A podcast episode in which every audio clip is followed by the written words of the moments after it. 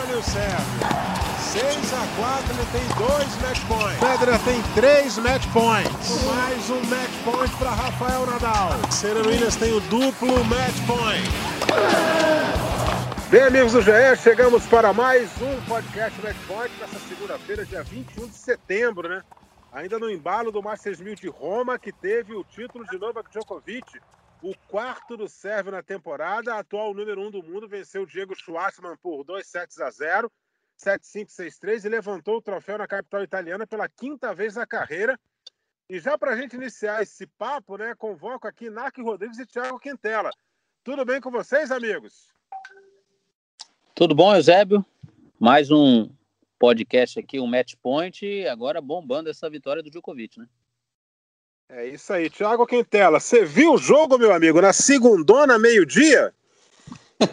claro que sim, né? Estou aqui trabalhando em casa, mas é, nota no ar, tudo direitinho lá no ge.globo barra tênis, tá tudo certo, então obviamente vi o jogo.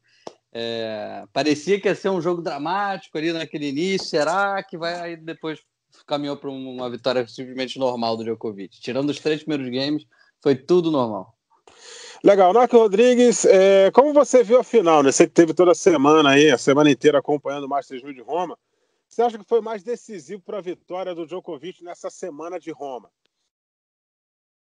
É, eu vou seguir bastante é o que ele, ele mesmo falou na entrevista. Né? Ele não jogou o melhor tênis dele. É bom a gente lembrar que a transição foi praticamente imediata. Né? Ele saiu de Nova York, chegou poucos dias antes, aí já teve que mudar a chavinha para fazer a adaptação para o Saibro, né? que ele pode jogar melhor, mas quando ele precisou, ele conseguiu jogar bem e foi o suficiente para ele conseguir vencer. Tanto é que teve partidas difíceis. Essa contra o Schwartzman foi só mais uma, apesar de não ter ido para o terceiro set.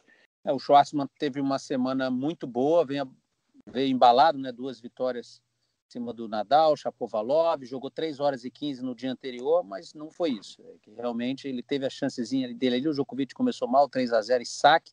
Talvez se tivesse ganho aquele game, poderia ter tirado um set, o que também não era garantia de que iria vencer a partida. Né? Mas teve sua chance ali o Schwartzman, jogou bem, mas enfrentou um cara melhor do que ele. Ótimo jogador, fantástico, maravilhoso.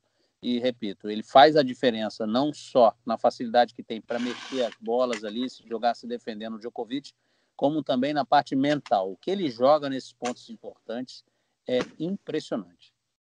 É, e acho que mais do que isso, né, Onark, é, eu acho que vale destacar, o Djokovic teve aquela desclassificação no US Open, né? Enfim, a gente já debateu muito esse tema aqui, nem vale a pena voltar nele, mas me espanta a sobriedade mental dele também, né? De se manter tão bem assim, de é, oscilar. Quando oscilou, recuperou as rédeas da partida, seja agora, seja nos outros momentos, né? Na, na semifinal ele também chegou a dar uma oscilada, mas manteve aí esse nível de desempenho muito interessante, assim, né? o Djokovic não se deixar abalar por uma coisa que poderia abalar tantos jogadores, né, psicologicamente na carreira. E tem mais um detalhe, tá, o Quintela, desculpa, Eusébio, só interrompendo um pouquinho, é... o Djokovic também esteve atrás, teve para perder o primeiro set contra o Casper Ruud na semifinal, se não me engano, o Casper Ruud sacou 5-4 para fechar o set, acho, com quase certeza que ele teve set point, o Djokovic conseguiu virar, ganhar aquele set e finalizar em dois sets. Aliás, as parciais foram as mesmas, tanto da semifinal quanto da final. É, tirando a estreia, né, foi contra o Caruso e contra o Krajinovic também. O Krajinovic começou melhor no primeiro set, o Djokovic recuperou. Aí a gente teve na, nas quartas de final o, o, Koipfer, né? É, não sei como é que é a pronúncia mais correta. Kopfer. Kopfer, né? É, ele chegou a vencer o segundo set, o Djokovic não se abalou, manteve bem ali, fisicamente ganhou bem aquele jogo. Uh, e aí tem o Casper Ruud, né, nessa uma situação parecida com o Schwartzman, de liderar, de sacar ali para fechar primeiro set e tomar essa volta. Realmente, assim, a, as recuperações do Djokovic, mesmo. Ele, é, é, resumindo né, o que você falou, Nark, ele mesmo falou assim: ah, não joguei o melhor dessa semana, mas nos pontos importantes, na hora que precisou, eu fui lá e joguei o meu melhor. Então, é o resumo aí dessa campanha do Djokovic, eu acho. É, só que eu acho o seguinte, meu amigo, em Roland Garros você não pode é, dar espaço para jogar mal, não, entendeu? Porque lá é melhor de cinco no Saibro e eu tenho certeza que essa derrota do Nadal aí para o Diego Schwartzman é, vai fazer com que o Nadal entre muito mais ligado em Roland Garros e, e que intensifique muito mais a sua preparação nessa última semana é, antes do início do torneio, que é no dia 27 de setembro, é num domingo, né? A primeira rodada da chave principal. Acho que o Nadal, não sei quando ele vai estrear, é, se lá tem a tradição é, do Nadal ter que estrear no domingo, porque é o atual campeão, não sei, mas é, que ele vai com a cabeça focada para ganhar o seu 13 terceiro título lá, ele vai. E o Dominic Thiem vai chegar muito grande em Roland Garros, na minha opinião. Por quê? Porque o Thiem já tirou o peso das costas é, de não ter um título de Grand Slam. Ganhou aberto dos Estados Unidos e o Thiem vai chegar grandão lá também. Tem muita gente que vai chegar muito bem em Roland Garros e é o que eu estou esperando aí é, o desempenho desses tenistas na semana do Aberto da França. Vamos seguir aqui, ô Quintela. E eu falei do Nadal, né? E Rafael Nadal, o que, é que você achou das atuações do espanhol? É, depois desse tempo todo parado, ele retornou aí no Masters 1000 de Roma. Teve essa derrota para o Diego Schwartzman por 2 sets a 0, num jogaço que a gente acompanhou aqui. Você acha que ele tem chance de ser destronado em Roland Garros ou você vai com a minha opinião achando que ele vai levar o 13 terceiro? É, então, é, eu tenho minhas dúvidas, assim, pelo. Eu fiquei muito espantado com o nível de atuação dele contra o Schwartzman. O Schwartzman jogou uma partidaça, tá? O Schwartzman elevou muito o nível, fez uma partida de altíssimo nível. O Nadal tinha é, é, é, feito duas partidas, assim, exuberantes, sem falhas, nas duas primeiras rodadas. E contra o Schwartzman, o Nadal desembestou a ter erro não forçado, fez um jogo realmente muito abaixo do que a gente conhece. O Nadal muito sólido, devolvendo bem, com pouquíssimos erros né, que foi mais ou menos a tônica dos outros jogos. Ele pegou Carreño, Busta e Lajovic, então são adversários também que não dá para a gente desprezar, são adversários que são chatos né, de jogar no Cyber. Uh, e ele chega contra o Schwartzman, mete esse monte de erro ali no jogo, faz um jogo, na minha opinião, abaixo que, que preocupa. Assim, será que ele pode ter um dia desses assim? Será que ainda está oscilando nessa volta? Mas é o que você falou, né, Eusébio? É, melhor de 5 sets abre uma margem um pouquinho maior, claro, para um eventual. Ah, começou mal, depois vai, volta ali. É, Roland Garros, o Nadal é outra história, né? Vamos combinar. Roma, beleza, o Nadal vinha de títulos de 2018 e 2019, mas eventualmente o Nadal não conquista o título de Roma, tá tudo certo, tudo bem. Agora, Roland Garros, o buraco é mais embaixo, né? A gente sabe que o Nadal cresce muito, se, se sente bem lá. Vamos ver como é que vai ser é, é, é o comportamento do Nadal em Roland Garros. É, é, eu acho, sinceramente, que essa semaninha aí de folga, um pouquinho mais, quase duas semanas ali para treinar, já chegar antes em Paris ali, pode fazer alguma diferença favorável, sim, né? Dele falar, não, peraí que eu tenho que ganhar. Mas a gente vai chegar certamente com o Djokovic grande, né? O Djokovic que só perdeu uma partida no ano inteiro, foi aquela partida da desclassificação. O Tien muito embalado aí por ter ganho um grande slam, querendo finalmente ganhar Roland Garros, que ele joga bem no Saibro.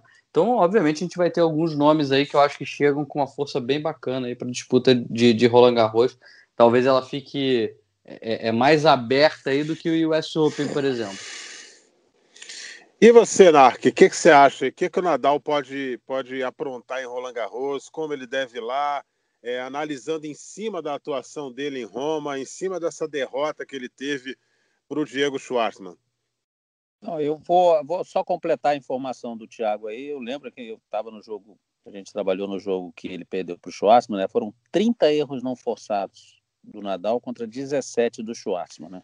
Então, eu até, até comentei com você, né? Você, você vai se lembrar.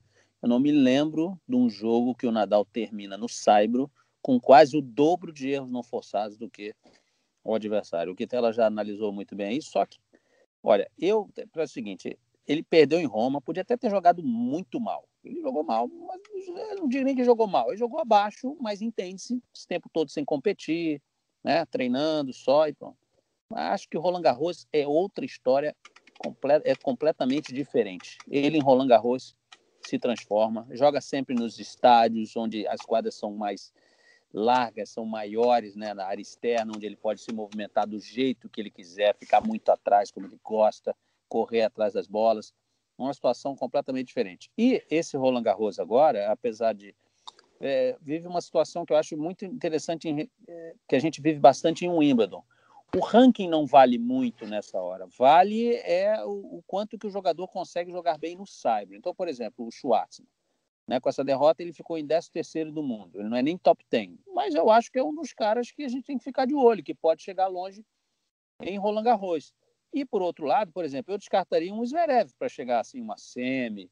Pode chegar a quartas ali, o Zverev gosta né, de jogo longo, mas o Medvedev, eu, eu não, não, apostaria muito nesses jogadores. Apostaria sim para Roland Garros, no Djokovic, claro, no Nadal, no Dominic Thiem, no Schwartzman, não para título, mas para beliscar ali, e outros jogadores mais afeitos ao Saibro. Né? O Chapovalov surpreendeu com essa ótima atuação em Roma, né? Bom ficar de olho, melhor de 5 sets é totalmente diferente, tudo. Lembrando que Roland Garros, nessa época do ano, né? É também, em junho também é mais ou menos assim, mais perto ali do, do, do verão, né? Final de maio, início de junho. Pode ser uma situação muito parecida com o que a gente viveu da final de Roma. Você pode ter chuva, ao longo do, da semana você pode ter sol, a quadra ficar um pouquinho mais rápida. Esse ano teremos jogos à noite em Paris, então à noite o jogo fica ainda mais lento. Então, acredito que todos essas, uh, esses aspectos aí favorecem o Nadal, tá? além dos outros aí. Então, mesmo que ele tenha jogado mal, acho que a gente tem que desconsiderar isso. Acho que tem grande chance de chegar à final em Paris também.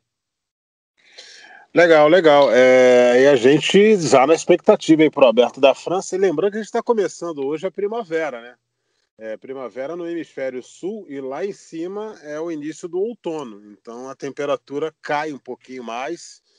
E a gente lembra que no ano passado, que o torneio aconteceu na sua época normal, a gente teve a semifinal do Federer com o Nadal, que foi uma ventania sem fim. E aí praticamente não teve jogo. O jogo do Tim com o Djokovic, ele, ele foi paralisado algumas vezes também, por causa da questão de vento, de chuva. E, e, e isso pode fazer uma certa diferença é, é, no aberto da França, né? Então é o que a gente está esperando aí para o torneio de Roland Garros. É, seguindo aqui, é, tivemos o feminino, né, o Thiago Quintela, a, a, a, Simona Halep, né, ganhando Roma em cima da Carolina Pliskova, que acabou abandonando no início do segundo set, né? Acabou sentindo uma lesão é, no, no, na final dessa segunda-feira e segundo torneio, desde que a Romena voltou a jogar na pós-pandemia, é o segundo título, é o segundo torneio e o segundo título dela. ela é favorita para vocês? É, para ganhar o Aberto da França? Sem sombra de dúvida. Acho Uma que desconta né? como favoritaça, assim. Sinceramente, eu acho que ela está um pouquinho acima aí das outras nesse momento para Roland Garros. Lembrando que a Ashley Bart, né, atual campeã, não foi para Roland Garros, né, não vai jogar. É, de jogadoras do Saibro ali, que tem um pouco mais essa. teria um pouquinho mais essa virtude ali de jogar nesse piso, a Pliskova aí, vamos ver como é que ela vai se recuperar. A gente tem a Muguruza voltando aí uma forma um pouquinho melhor, mas a Halep mostrou que não, não, não foi um grande problema enfrentar a Muguruza. Então não sei, eu, eu tô vendo a Halep como muito favorita, não sei o que, que o Narc acha. Eu acho que é, é uma das favoritas. Eu não gosto de cravar assim favoritaça, porque é o seguinte: a gente teve a gente quase não teve torneio preparatório, é só um. A gente tá levando em base uhum. só um. Ela não foi a Nova York, né? Bom, é bom lembrar. Então, da mesma maneira que ela teve mais tempo para se preparar para esse torneio, ela também, ao contrário, também não tinha o ritmo de jogo. Mas algumas jogadoras surpreenderam. Então, por exemplo, a Zarenka jogou duas semanas, duas finais em Nova York. Ela foi campeã de Cincinnati, não jogou a final, mas foi campeã. E depois foi vice do US Open. Virou a chavinha muito rápido e jogou muito bem em Roma, né? A Muguruza jogou bem depois da decepção em, em Flushing Meadows, a Pliskova. Acho que acredito também que assim não, não, não é como o Nadal, favoritaço, esse é o meu, não, ver, é, minha opinião. Claro, claro, claro. Mas não, eu acho no, que tem outra. Do Nadal não dá para do Nadal não dá para igualar ninguém, né? É, diferente. Agora, pode, pode chegar. Eu acho que o feminino está bem aberto também, sabia? Bem aberto. É bom lembrar que o feminino não tem aquela questão dos cinco sets, então é, dificilmente você vai ter uma jogadora cansada né, de um dia para o outro, desgastada, até porque tem sempre um dia de intervalo, né? E agora com a quadra coberta não vai ter aquele problema da chuva, de você acabar atropelando os jogos, mas é uma, uma das jogadoras favoritas também. Não vamos descartar que sempre vem uma surpresa, né? Outro dia, quem foi a final da Ampa? Vondrusova, né? Teve um Marqueta Vondrusova fez uma final de, de Roland Garros, eu te dou outro nome, e aí campeã, e Helena Ostapenko, por onde anda Helena Ostapenko? Então, Roland Garros pelo, pelo amor de Deus, cara, é. pelo amor de Deus, eu tenho, eu tenho, é, da, é, tenho arrepios dessa pergunta, né? Na hashtag Por onde anda fulano? Por onde anda o Carlos Bernardo? As pessoas pensam que nós, é, jornalistas, né? E aí, aí, eu incluo vocês também, a gente tá, convive diariamente com essa galera, né? Aí o cara, quer, o cara acha que a gente sabe por onde anda o Mohamed Layani. Não, sim. Em relação ao Ostapenko, é porque quando ela surgiu, né, esse meteoro caindo ali, esse raio caindo na final de Roland Garros e vencendo, todo mundo aposta, essa chegou para ficar, chegou para ficar e não sustentou.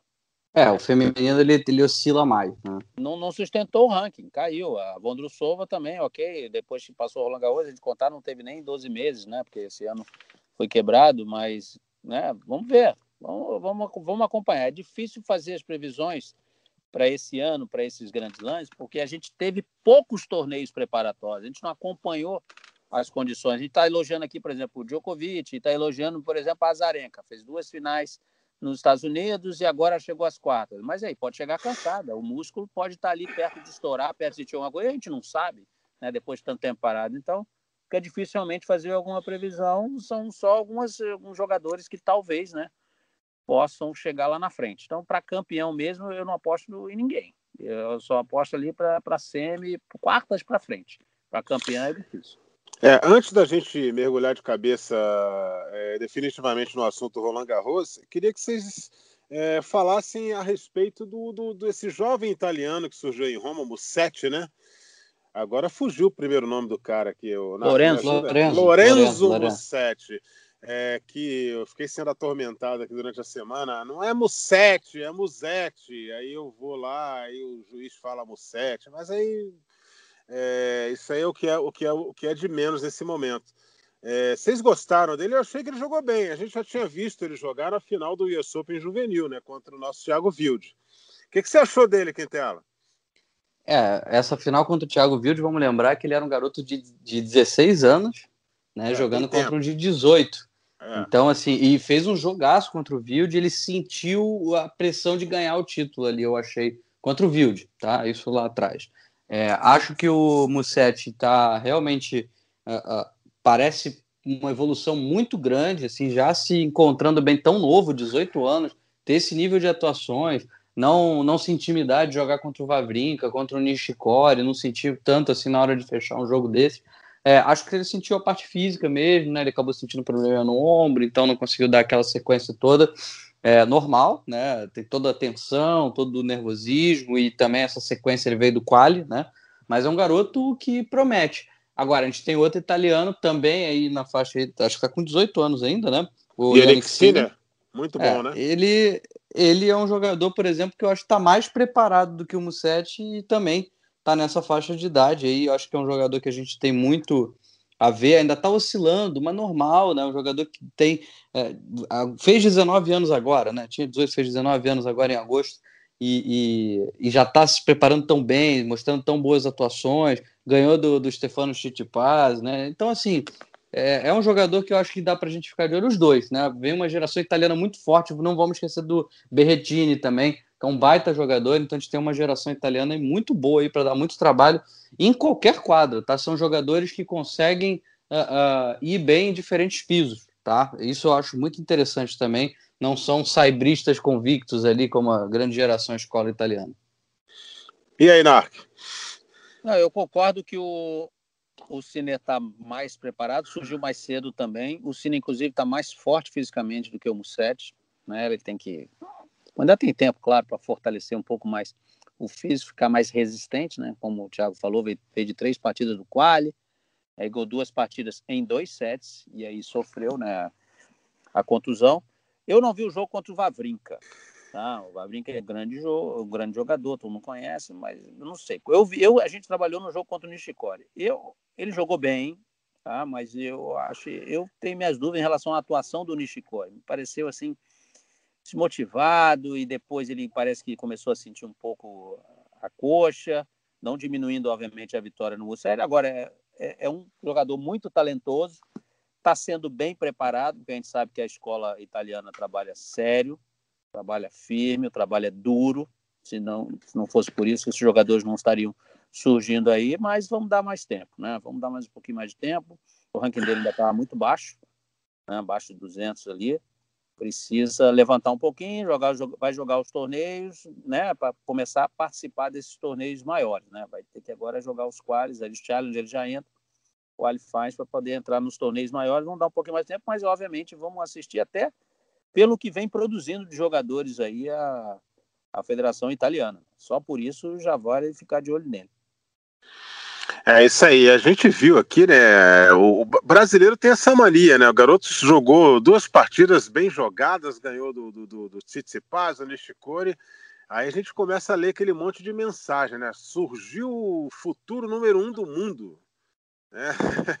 Ganhador de grandes é, Não, isso, isso, isso é um exagero. O que eu acho, é. o que eu acho muito interessante é que a gente está falando de um jogador que está vivendo esse momento da transição, né? Então a gente vê ele conseguir fisicamente jogar bem, depois de furar um quali com três jogos, né? Jogar, fazer um pneu no Vavrinca, ganhar um jogo no tiebreak, depois de enfrentar o Nishikori, que por mais que, como o Narco falou, não tenha jogado melhor, realmente não jogou melhor, né? o Nishikori ainda bem abaixo, é, é, te exige ali uma parte mental, te exige é, é, é, um jogador que varia o jogo, então vai te incomodar, vai tentar pegar o teu ponto mais fraco. Então, assim, são, são, é, são vitórias importantes. E um, um, garoto já chegar com 18 anos nessa transição, né, com um ranking ainda 200 e, e tanto do mundo, e conseguir vencer algumas partidas assim, é interessante. Não dá para dizer, ah, vai despontar, vai ser um grande jogador. Isso não dá. Mas ele parece ser um jogador que vai despontar e chegar bem. O quanto isso vai significar? Não sei. Vamos lembrar aí o Borna Choric, né? Que agora talvez ele esteja vivendo a, a, a estabilidade dele ali no, no, é, no, circuito, né? Já com tanto tempo depois ali que ele despontou como um fenômeno, ganhando de Nadal, né? Uma coisa tão forte, fora da curva. E agora tá ali, não, é, não virou aquele jogador absurdo, virou um jogador muito bom, muito efetivo e tal. Né? Muito mais forte do que era, um garoto franzino acho que o Musetti vai por um caminho parecido com esse aí. Não sei, vamos ver. Tem muita, muita água para rolar ainda. É, eu, eu vou confessar aqui, eu vou levar algumas pedradas aí, mas vou emitir minha opinião. Não, apesar de. Eu, eu, concordo plenamente com o Thiago. De dois, dois jogadores, não importa a condição técnica, física dos dois jogadores. São dois jogadores de renome internacional, mundial, reconhecidos como excepcionais jogadores. Vavrinka, campeão de Grand Slam, Nishikori finalista, né? O Pablinho ganhou três grandes lances. Agora, me, tecnicamente, me impressiona mais é passar o quali nessa idade, porque um quali de Masters 1000 é uma pedreira. É uma pedreira. Passar o quali de um Masters 1000 é uma pedreira. Tá? Então, isso aí realmente me impressionou. Com 18 anos de idade, é muito difícil passar o quali. A gente é bom frisar isso, porque ele ter aparecido com 18 anos e jogando ali, muita gente pode achar que ele foi convidado. Ele não foi convidado. Ele passou o quali. Então, isso para mim realmente me impressiona bastante. É, porque um quali de Masters 1000 ele é mais duro que um de Grand Slam, né? Grand Slam você tem a chave maior, né? Então, quali de. É, eu vou só dar o desconto. É. Eu vou só dar o desconto, assim, que ele teve três jogos, né? Porque o Masters 1000 de Roma teve um quali bem grande. Então, foi. Eu acho Sim. que fisicamente aí eu acho que foi o mais pesado. Mas de jogadores ele deu muita sorte, tá? É, no, no, nos jogadores que ele enfrentou. Ele enfrentou o Zapata Miralles, é, que é um espanhol que muito não prazer. é grande. É, não é grandes coisas. Já vi alguns joguinhos dele em Challenger, assim, não é grandes coisas. Leonardo Maier, que já não joga bem há muito tempo. Né? Leonardo Maier com problemas físicos, já não está aparecendo há muito tempo. Obviamente não dava para saber como é que ele estava agora depois de, dessa pandemia, mas ao que parece também continua sem grandes exibições. E depois, uh, Zepieri também, que é o italiano, Giulio Zepieri, não conheço, nunca vi jogar, nunca tinha ouvido falar. Então, assim, vamos dizer também que ele deu uma certa sorte ali no, no, no, no Ou seja, vamos acompanhar os próximos capítulos de é, Lorenzo Musetti. É. Daí é engraçado você, que... Só, só comparando, é. desculpa te interromper, se, você, se a gente for pegar lá o, o Kopfer, né, o que, que chegou até as quartas de final, perdeu para o Djokovic. Dominique. Ele pegou, é, ele pegou um garoto aí de, italiano, Koboli, que eu não conheço. Depois venceu o Gilles Simon e depois o Kukushkin. Então, se você vê que aí você já tem jogadores que vai um, dão muito trabalho, ganhou em três sets os dois jogos. Então você já vê que é diferente, né? E um caminho ali. 26 anos já. Sim, é. o Kupfer, o Kupfer ganhou do Deminaú, ganhou do, do Monfils, então assim, foi uma campanha realmente assim de, de encher os olhos. É, exatamente. E aí, aí o pessoal vê um italianinho desse aí surgindo, ou de qualquer outro país, e começa aquelas perguntas. Por que que no Brasil não brota como se brotasse da terra, né? E para brotar você tem que plantar, né, meu amigo? Entendeu? E eh, esse é o tipo de pergunta que a gente está vendo quase todo dia, né? Por que, que não surge um novo Google? Esse é o tipo de pergunta que só Deus pode responder. A gente não tem condição de responder esse tipo de coisa. Também não é receita de bolo, né, cara? Não é receita de bolo. Eu fico imaginando quando o Federer e o Vavrinka pararem de jogar. Aí você olha para o ranking, vê qual o, o melhor suíço depois deles. Né? Deve estar tá bem longe, né? Deve estar tá com um ranking bem baixinho, né? Então surge esse tipo de pergunta, surge esse tipo de questionamento que é muito difícil para a gente responder.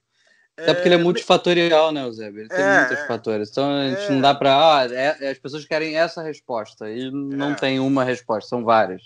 Exatamente. E aí a gente pode ir por vários caminhos e vários aspectos para tentar responder isso aí. E eu acho melhor nem tentar, porque é muito difícil. É, vamos aqui, é, vamos mergulhar agora em Roland Garros, né? É, de vez. E Roland Garros já começou, na verdade, né? A gente está gravando esse programa no dia 21 de setembro, logo após a final do Masters 1000 de Roma. E já tivemos aí a abertura da chave do quali do Aberto da França e infelizmente não começou muito bem para o Brasil, não. E o Thiago Wilde, né, logo da estreia do quali de Roland Garros, é, ele era cabeça de chave número 1, um, foi surpreendido pelo equatoriano Emílio Gomes por 2 sets a 0, 6-3, 6-2. Emílio Gomes, que é filho do Andrés Gomes, que já foi campeão do torneio. É, resultado triste, é, mas preocupa pela sequência da temporada do, do Thiago Wilde, Narque, Quintela. E aí, Quintela, vou eu. Posso ir primeiro, sem problema. Eu acho, assim, sinceramente, acho o Emílio Gomes um jogador muito mais ou menos muito mais ou menos. Né? Não é um jogador para você perder realmente no, no, em Roland Garros. É, fiquei muito surpreso com a derrota do Thiago, sinceramente, mas não vi o jogo, então também não posso opinar o que, que aconteceu especificamente para saber, ó, foi isso, foi aquilo, né? Então, assim, preocupa, não sei, pode ter sido um dia ruim, o Emílio Gomes pode ter jogado o melhor tênis da vida dele, sem ver o jogo é muito difícil fazer qualquer análise, né? Mas vamos lembrar, o Thiago vinha aí de, de final, de Challenger, né? Também no Saibro. Não sei, não, não é difícil a gente pensar assim, preocupa? Não sei, não sei. É, é uma pena porque eu vi o Thiago, depois de chegar a uma final de Challenger no Saibro, uh, ali na França também, uh, com uma possibilidade de, de repente a gente ter ali ele entrando na chave principal, depois de fazer três jogos, já numa sequência legal, acho que poderia ser interessante, né? A gente sempre espera coisas boas do Thiago Wilde, mas infelizmente não foi. Então, na sei. verdade, na verdade, né, ele sendo cabeça 1, um, se ele ganha dois jogos, ele já é tá com a quantidade é porque com a quantidade, com a quantidade de luck loser que pode ter. É verdade, verdade. Ele precisaria ganhar só dois jogos. Ele era o cabeça 1. Um. Verdade, é verdade. Falou, Uma derrota gente... aí provavelmente ia colocar ele na, na, na chave principal. Exatamente. É, como você falou, eu também concordo. Emílio Gomes, nada demais o melhor currículo dele é ser filho do Andres Gomes. né? Mas é, um e, ter jogador... dado, e ter dado trabalho naquela Copa Davis de 2016, só. Mas é um jogador, é um jogador criado, só característica, né? É como, como você falou, a gente não viu o jogo, é seria até é equivo muito equivocado a gente opinar, mas falando do Emílio Gomes, é um jogador criado, fez universidade nos Estados Unidos, então com certeza, apesar do Equador ter quadra de saibro, é um jogador que não é muito da quadra de saibro, ele gosta mais é da quadra dura. É, eu pode ser, a gente, tudo que a gente vai falar aqui são, a gente está conjecturando, né? Não tem achismo, né? Pode ser também uma coisa, a gente falou assim, pô, o Thiago viu de cabeça um do quali, né? Você vê ficar um fora de Roland Garros e essas notícias todas, jogador afastado por causa do Covid, testou positivo, será que alguém vem, será que não vem? Isso pode acontecer. Um jovem, imagina a expectativa, a ansiedade dele de poder, pô, uma desistência de 128 jogadores, eu entro num grande slam, não vou precisar jogar o quali. Isso aí pode acontecer e é compreensível até pela falta de experiência dele ainda, né? Isso, isso não poderia acontecer num jogador já de com anos de circuito, mas com ele até é compreensível que ela perdeu um pouco o foco. Pode ter acontecido, ele não sabe, não viu o jogo, ele pode simplesmente ter jogado mal, ok, vida que segue. Mas isso também é uma coisa que pode ter contribuído. Pô, vou entrar, não vou entrar, vou entrar, aquela expectativa, você perde um pouco o foco. acaba não jogando muito bem. Mas eu acho que não é prejuízo nenhum. Já vai jogar um Challenger em Biela, na Itália. Né, vai tentar subir esse ranking aí. Esse ranking aí subindo um pouquinho até é, o final do ano aí, ele já vai entrar nos ATP 250 todos aí. Então já, já vai ajudar bastante aí. Ele precisa se ele subir mais umas 15, 20 posições, ele garante aí, vai entrar nos ATP, por exemplo, início de ano, que não vai muita gente, aqueles na Austrália, preparatórios ali, ele vai entrar nesses ATPs todinhos aí direto. E aí é bom que vai ganhando experiência, né? É uma pena, mas é fazer o quê? Não tem que abaixar a cabeça, tem que voltar, ficar chateado aí 15 minutos, duas horas e depois voltar a trabalhar duro para seguir em frente. A única crítica que eu quero fazer ao Thiago aqui é, se ele, não sei se ele, se ele tem costume de ouvir o nosso podcast, se tiver, vale aqui uma crítica construtiva. Acho que o Thiago está se preocupando muito com algumas coisas fora de quadra que ele não deveria se preocupar, porque só mais atrapalha do que ajuda ele mesmo. Então o Thiago está batendo boca com jornalista no Twitter, aí às vezes responde alguém que, que, que é, faz um comentário mais grosseiro, ele responde, enfim, sejam questões políticas ou mesmo de quadra. Então, é, é, isso assim eu acho que é muito desnecessário, cria ali uma, uma, uma tensão, até uma antipatia de algumas pessoas de forma desnecessária, acho que não precisa. Foca no, no dentro de quadra, fora de quadra é, pode ter o teu jeito, o teu perfil, mas é, é, na hora que começa a procurar problema e querer bater de frente e usar a internet, é, é uma coisa que, enfim, essa nova geração ainda está é, lidando muito com isso e ele faz parte, né, um garoto de, de 20 anos, então assim, ele faz parte dessa nova geração que é muito da internet, então se sente à vontade nesse ambiente, mas ele tem que entender aí um pouquinho as responsabilidades que ele tem com o nome que ele carrega hoje como uh, um dos principais tenistas do Brasil. Uh, o nome dele é muito grande hoje. Então, ele ficar procurando sarna para se coçar, uh, com, debatendo boca com jornalista no Twitter, não, não melhora nada, não ajuda em nada na carreira dele. É, o, o, que ele precisa continuar fazendo são os resultados em quadra que são muito bons, vão certamente ficar mais constantes. Ele é um jogador excepcional dentro de quadra, tem muito a evoluir.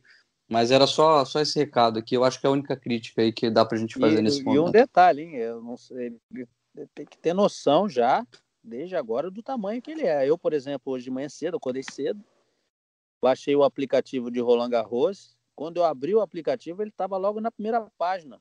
Sable Wild e outros três jogadores eram jogadores a serem assistidos hoje. Ficar pessoal ficar de olho nesses jogadores no dia de hoje. Ou seja, é um cara já está com uma certa fama e um reconhecimento internacional aí como um jogador com muito futuro, né, nessa nova geração aí. Então, hum. obviamente, ficar perdendo tempo com isso, acho que. Mas isso aí é que negócio, o tempo é. também vai ensinar. Então é muito jovem, a gente tem que dar um desconto aí, mas eu acho que a crítica realmente vale. Aí alguém deve estar, tá, daqui a pouco já está no ouvido dele, meu irmão, bate na bola, segue seu jogo, que é isso que você sabe fazer bem. É, com relação à análise do Quintela e a sua, Narc, eu voto com os relatores. Não preciso nem me alongar muito com relação a isso, não. É, se fatores externos atrapalham até o Novak Djokovic, que é número um do mundo, multicampeão, né, é maior vencedor de Masters 1000 e está lutando para ser o maior é, vencedor de Grand Slam, você imagina é, um tenista que está praticamente iniciando a carreira, como isso pode atrapalhar, né?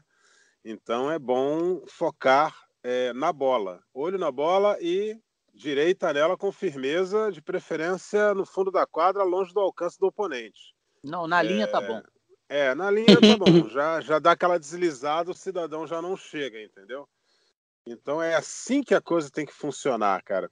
E ficamos apenas então com o João Menezes, né, o Thiago Quintela, no quali, né?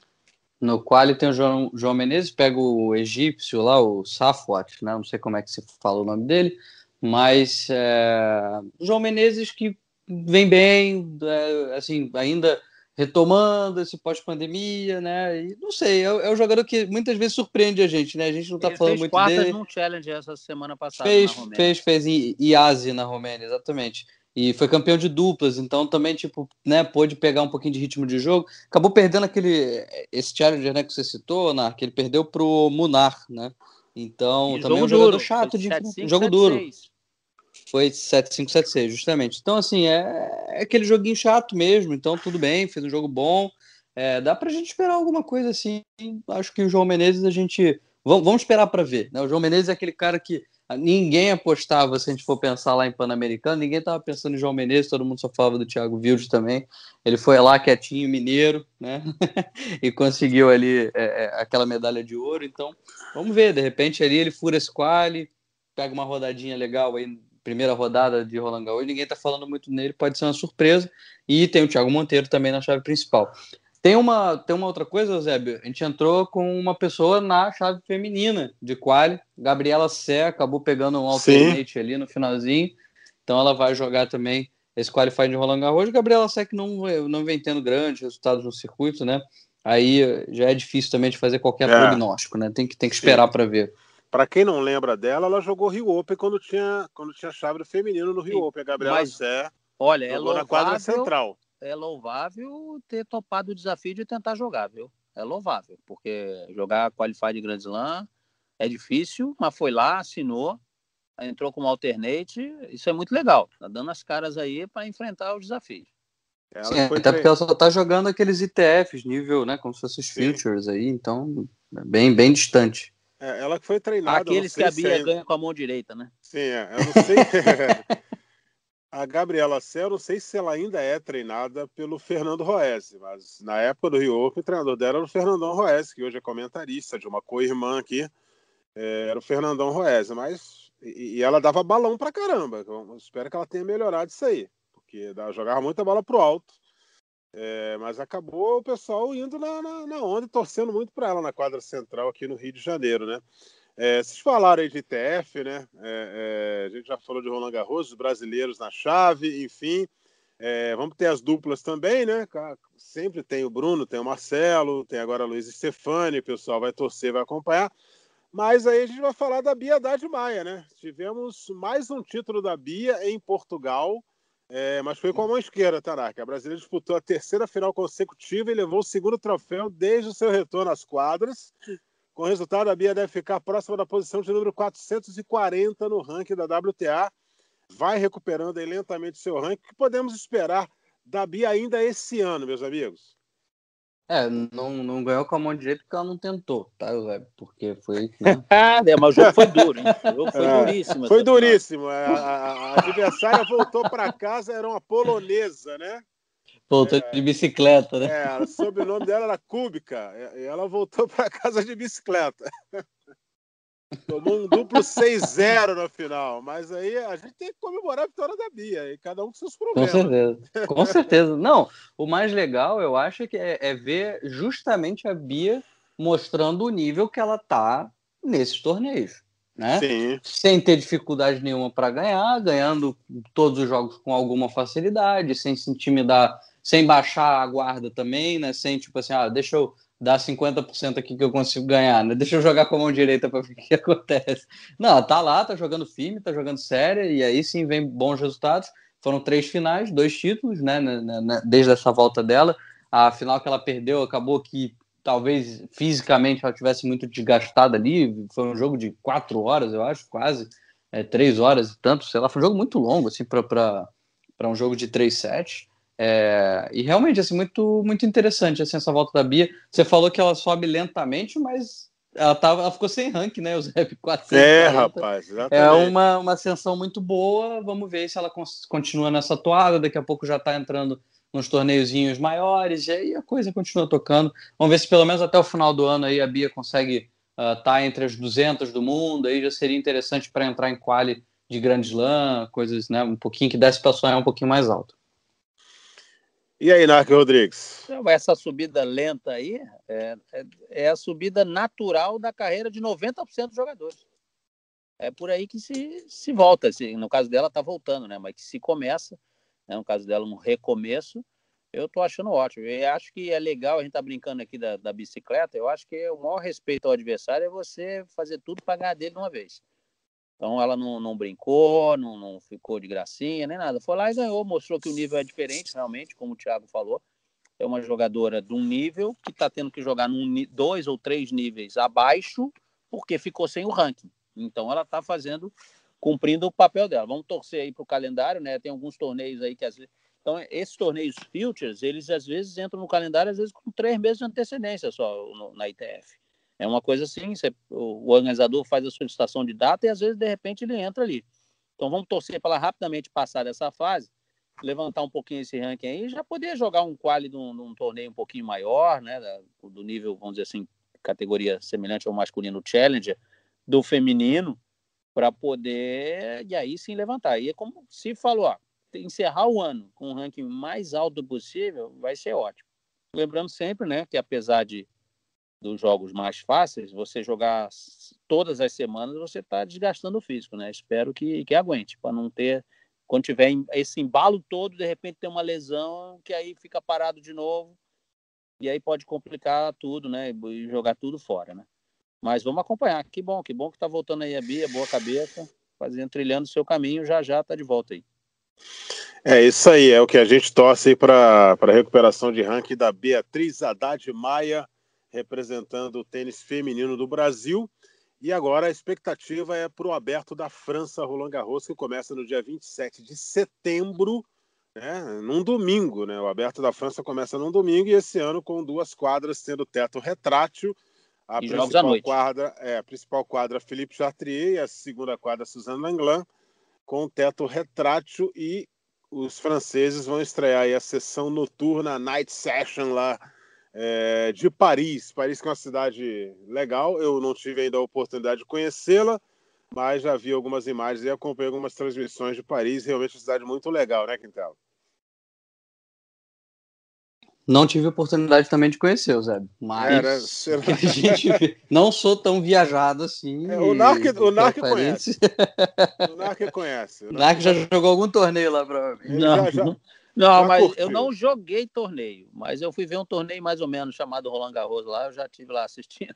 Sim, ele já, já, já tomou um Moe Chandon às margens do é. Rio Sena, né? Mas olha só, outra coisa importante também de, de Roland Garros, é bom lembrar nessa época que a gente está vivendo, público permitido, autorizado somente na quadra principal, na Philippe Chatrier.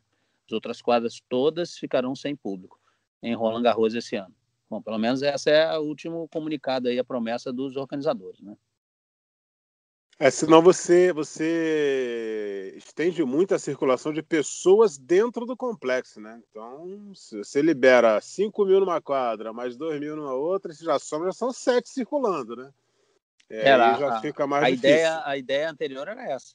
Era um, um, um percentual de pessoas numa, na Philippe Chatrier, na Suzanne Lenglen, tem uma terceira quadra, Mathieu, também que é a antiga quadra 1, né, a quadra, terceira quadra mais importante, também teria, teria público. Mas depois aí eles mudaram, fizeram alguns estudos, não sei o quê. Obviamente também depende da autorização dos órgãos de saúde aí de Paris, da França. Então ficou definido que público somente na Chatrier.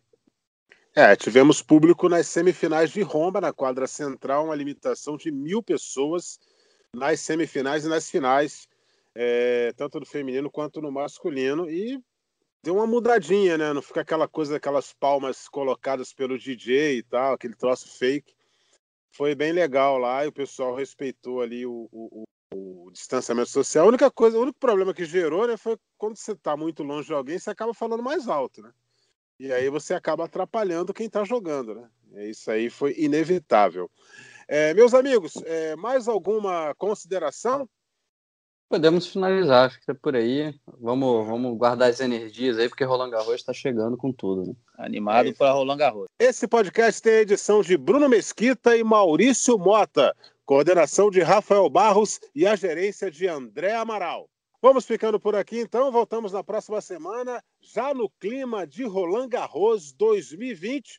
E para acompanhar tudo que está rolando na preparação para mais esse torneio de Grand Slam na temporada 2020, acesse o ge.globo barra tênis e veja as principais notícias do mundo do tênis. Um forte abraço e até a próxima semana.